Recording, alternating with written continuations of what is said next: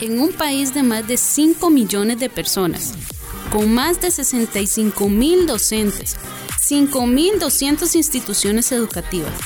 Y nadie me dijo que... Aquí te contamos lo que nadie te dijo, de la juventud, de la vida adulta, lo que necesitas y lo que querés saber. Bienvenidos a lo que nadie te dijo de...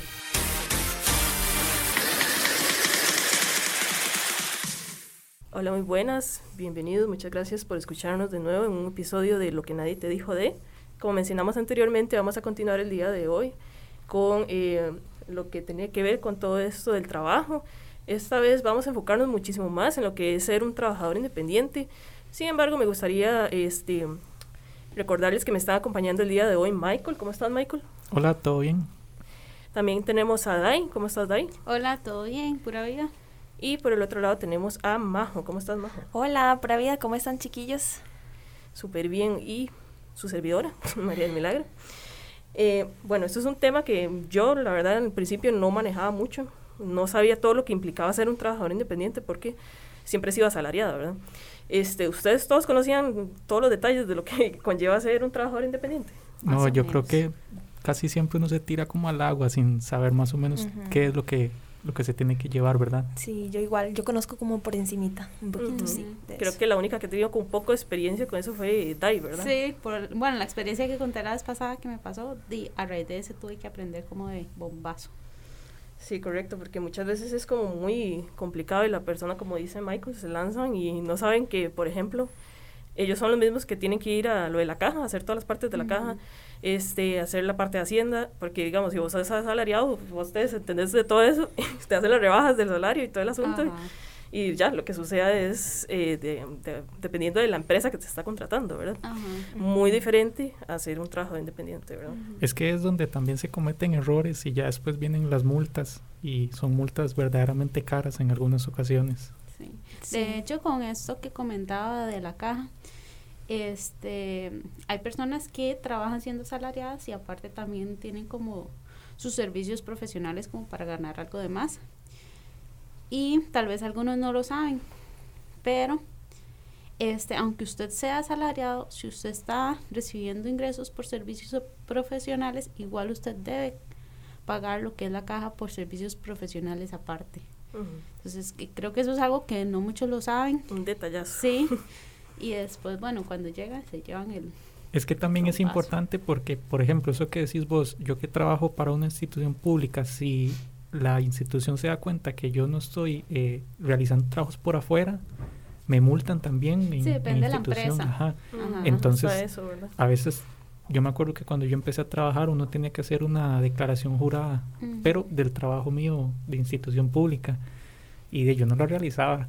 Yo seguía trabajando normal y hacía mis trabajos por aparte y ya después me di cuenta que sí, que tenía una pequeña multa, pero por dicha no fue tanto, pero si me hubiera alargado ya el tiempo que tengo trabajando ahorita, sí hubiese sido bastante, ¿verdad?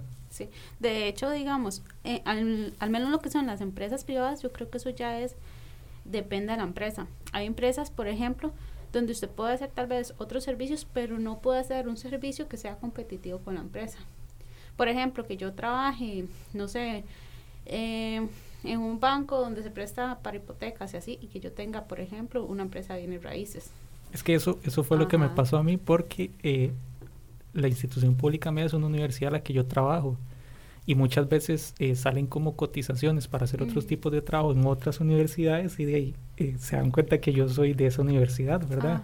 Entonces son cosillas, como les decía ahora, que son fáciles, pero de un error. ajá, correcto. Ok, sí, eh, muchas cosas importantes que hay que tener en cuenta, ¿verdad? Eh, una cosa que a mí me gustaría siempre recordar, porque me pareció muy interesante la experiencia que tuvo Dai, es la parte de las diferencias entre una cosa y la otra, ¿verdad? Porque a vos te pasaba que te subordinaban y vos eras una trabajadora independiente, entre comillas, o eso te decían. Y eso eh, jamás, o sea, si vos sos un trabajador independiente, siempre sos vos que manejas los tiempos. Los horarios, sí. Los horarios, todo eso. Manejas hasta cuánto vas a cobrar y todo el asunto. No es un asalariado, es que básicamente es eso. Exacto, uno se vuelve como un proveedor, no, no este, un empleado, que es muy diferente. Pero, por ejemplo, ese trabajo tuyo que vos decís, eh, ¿vos ya tenías alguna experiencia o fue tu primer trabajo? Yo había trabajado, este, o sea, yo trabajo como desde los 15 años. Había trabajado en todo lado, pero digamos que fue como el más formal, ya el primero formal. Pero yo salí un técnico y ahí hice práctica y ahí me quedé trabajando. Entonces, cuando yo terminé la práctica, ellos me dijeron, ah, bueno, tenés que hacer esto, esto y esto. Pero yo en la vida pensé que era que me estaban diciendo, bueno, me vas a dar facturas porque me va a cobrar como servicios profesionales, pero no. Este, yo no sabía, yo pensé que, y no sé, que era normal. Este, y digamos, lo que yo trabajaba tal vez era como una temporada en una floristería o en una tienda eh, vendiendo y me, eh, me aseguraban como por ese tiempo, pero era muy chiquilla, tenía como 15 años y así. Cuando ya yo entré a trabajar ahí, fue que yo me di cuenta de eso y hasta que a mí me despidieron, que yo tuve que hacer eh, un proceso, ¿verdad? Legal, porque no me querían pagar ciertas cosas. Este, y fue la abogada que me tocó la que me asesoró en eso y la que me dijo es que usted a usted la tenían trabajando como si fuera por servicios profesionales, pero cumpliendo de un horario, subordinaciones, un salario, que tras de eso ni siquiera era el mínimo. Entonces, este, siento que con eso hay que tener mucho cuidado, mucho cuidado porque se da mucho como en ciertas empresas eh, como de servicios. Es que no quiero decir en específico cuáles ni nada porque puede ser, un problema, pero digamos, sí se da, se da ¿verdad? Mucho. Se lo bailan a uno. claro, más, siendo personas jóvenes saliendo apenas del colegio, que no saben nada, entonces obviamente y los agarran sin saber nada. Y, Exacto, sí. Ahora, bueno, yo trabajo como asalariada, pero estoy empezando a emprender, digo. Entonces, digamos, con esto del diseño y todo, como para tener una entradita aparte, yo estaba como publicando ciertas cosas. Con todo esto, por dicha ya tenía esa experiencia, entonces ya yo sé que tengo que facturar, que tengo que reportar ante Hacienda, que tengo que pagar a la caja. Promociona, promociona. sí, sí. y este, y digamos, ya es, es difícil. Ahí es donde yo digo, para las personas que emprenden, para los, los trabajadores profesionales, al menos aquí en Costa Rica es muy difícil. Es muy difícil porque hay que pagar muchas cosas, muchos impuestos, eh, hay que dar muy buen servicio para usted tener muy buen muy buenas referencias y que la gente se quede con usted y, siga trabajando con usted. Y es que en muchos casos también hay como una competencia ahí desleal de, de costos, ¿verdad? Que es más o menos lo que se traen abajo un negocio. Y como ahora también hablábamos eh, afuera de, de, micrófonos, ¿verdad? Eh, muchas veces uno se lanza a la calle, ¿verdad? hacer un trabajo como este caso el tuyo, que es una pequeña empresa y con solo ya comenzar a buscar un local para vos ponerte tu negocio o cosas así, pues ya tienes que reducir otros gastos totalmente diferentes. Entonces vos decís, no, yo no voy a hacer esa facturación, ¿verdad? Exacto. Y vienen los problemas a final de año, que es cuando se acumula todas esas. Sí. por ejemplo, yo tengo una experiencia cercana que es la de mi mamá, que ella es súper emprendedora, eh, tuvo un negocio, tiene un negocio, pero bueno, lo tuvo que quitar por todo esto de la pandemia y así. Em, pero ella eh, tenía un localito, ¿verdad? Un bazar y mm, ella tenía que pagar muchísimo, muchísimas cosas. El alquiler era una de, las más, fuerte. más fuertes. Eh, todo, tributación, tenía que pagar obviamente impuestos. Permisos municipales. Permisos municipales, tenía que pagar un montón de cosas y sumado a eso, obviamente invertir al local, este, y obviamente a ella no le quedaba, o sea, sí, obviamente le quedaba ganancias, pero no era, o sea, yo creo que era más eh, lo que invertía que lo que lo que ella ganaba de, de todo eso, ¿verdad? Entonces... más pérdidas que ganancias. Ajá, y, y de eso viene a tener una organización con todo esto, ¿verdad? los tiempos y, y, y todos los dineros y así. Solo que es que esa organización, porque yo también me acuerdo cuando mi papá empezó a trabajar, él llevaba la contabilidad de él, entonces era súper fácil, porque yo me acuerdo ah, que él llevaba un librito que no sé si todavía lo venderán, pero era un libro de actas y traía como las casillas y todo lo que uno, entonces era súper ordenado. Pero por ejemplo, ahora que otra vez eh, tiene otro negocio, ya no es lo mismo. Entonces como que todo va avanzando y todo se va volviendo más complicado o más enredado y es donde uno necesita como ayuda externa. Y ahora sí, las personas optan por tener un contador ¿verdad? Que les lleve la contabilidad de la empresa, pero hay muchas personas que no lo llevan, o sea, que son independientes, que ellos llevan sus cositas ahí con papel y la Porque a eso hay que sumarle el pago a la persona que te hace la contabilidad, ¿verdad? Entonces, tal vez... Sí, y vieras que cuando usted llega, por ejemplo, a querer hacer un proceso de crédito, este, una persona que no lleve las cosas, por ejemplo, respaldadas por un contador, cuesta más que le presten. Como que digan, no, miras que yo no tributo o solo tengo mis facturas internas, es súper complicado.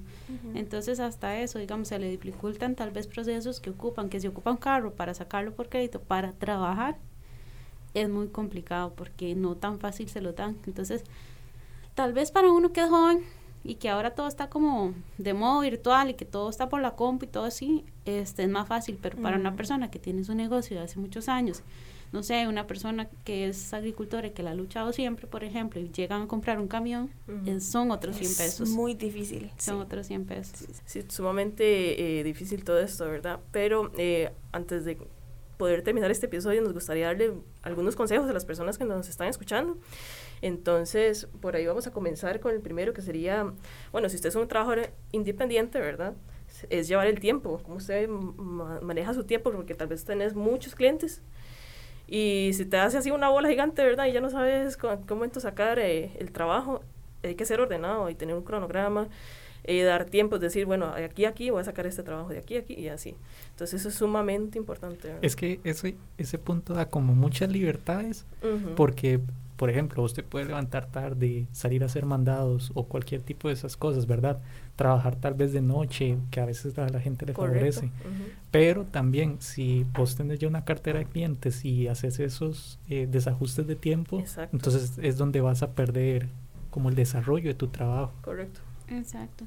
Este, yo diría que aprender a administrar el tiempo, eh, llevar siempre un horario, eh, como profesional independiente uno tiene tiempo de hacer mandados en cualquier día, pero también siento que uno tiene que ser como 24/7, brindar un servicio de que si usted lo necesita en, un horario X, usted va a tener que cumplir esos horarios, por lo menos si está empezando y quiere darse a conocer, eh, ser un poquito flexible con sus horarios.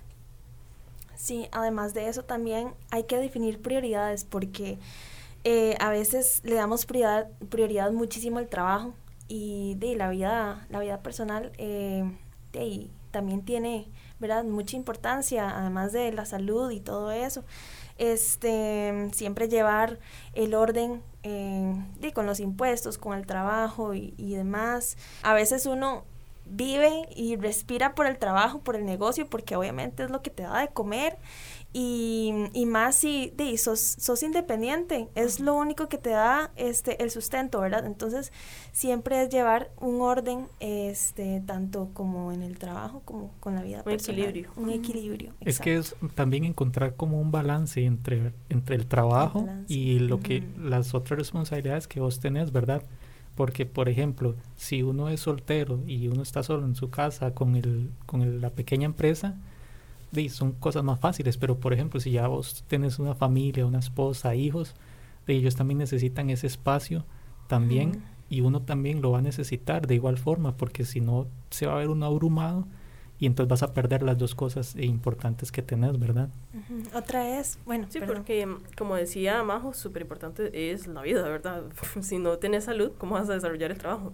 Entonces hay que dormir, porque muchas veces las personas por estar sacando trabajos y por tener este cliente y el otro y el otro, se desocupan de sí mismos y se les olvida que, por ejemplo, necesitan hacer ejercicio y dormir y, y comer bien, saludable. o sea, entonces nunca se olviden de, de tener eso, ¿verdad? De, de, tener sus momentos de descanso también.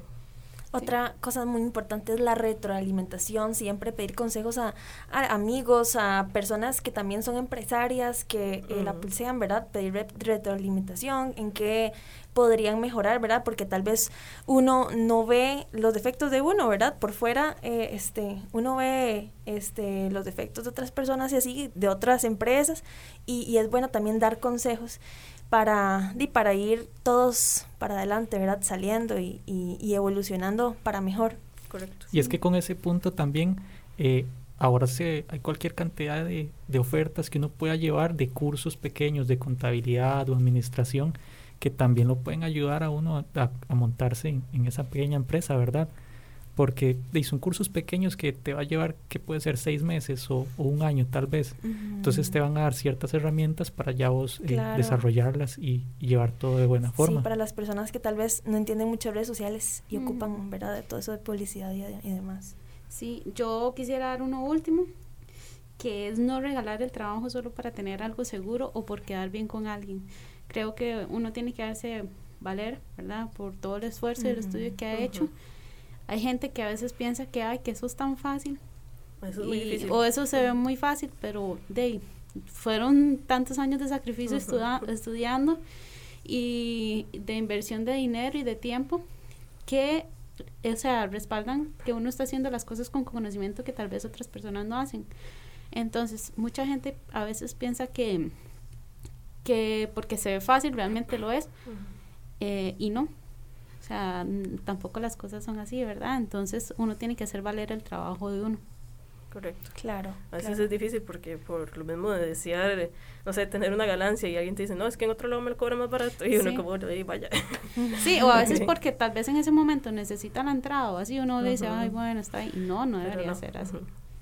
Excelente, muchas gracias a todos por estos aportes. Este ha sido un tema muy importante y espero que sea de ayuda para todos los que nos están escuchando. Y hasta aquí llegamos el día de hoy. muchas gracias, Michael, por habernos acompañado. No, gracias a ustedes y importante, ¿verdad? Tomar todos estos consejos eh, para cuando nos toque a nosotros emprender con, con nuestro pequeño negocio. Mm, así es. Excelente, gracias, Dai. Gracias a todos. Y gracias, Majo. Gracias a todos, nos escuchamos el próximo podcast. Muchísimas gracias, nos escuchamos. Chao. Chao.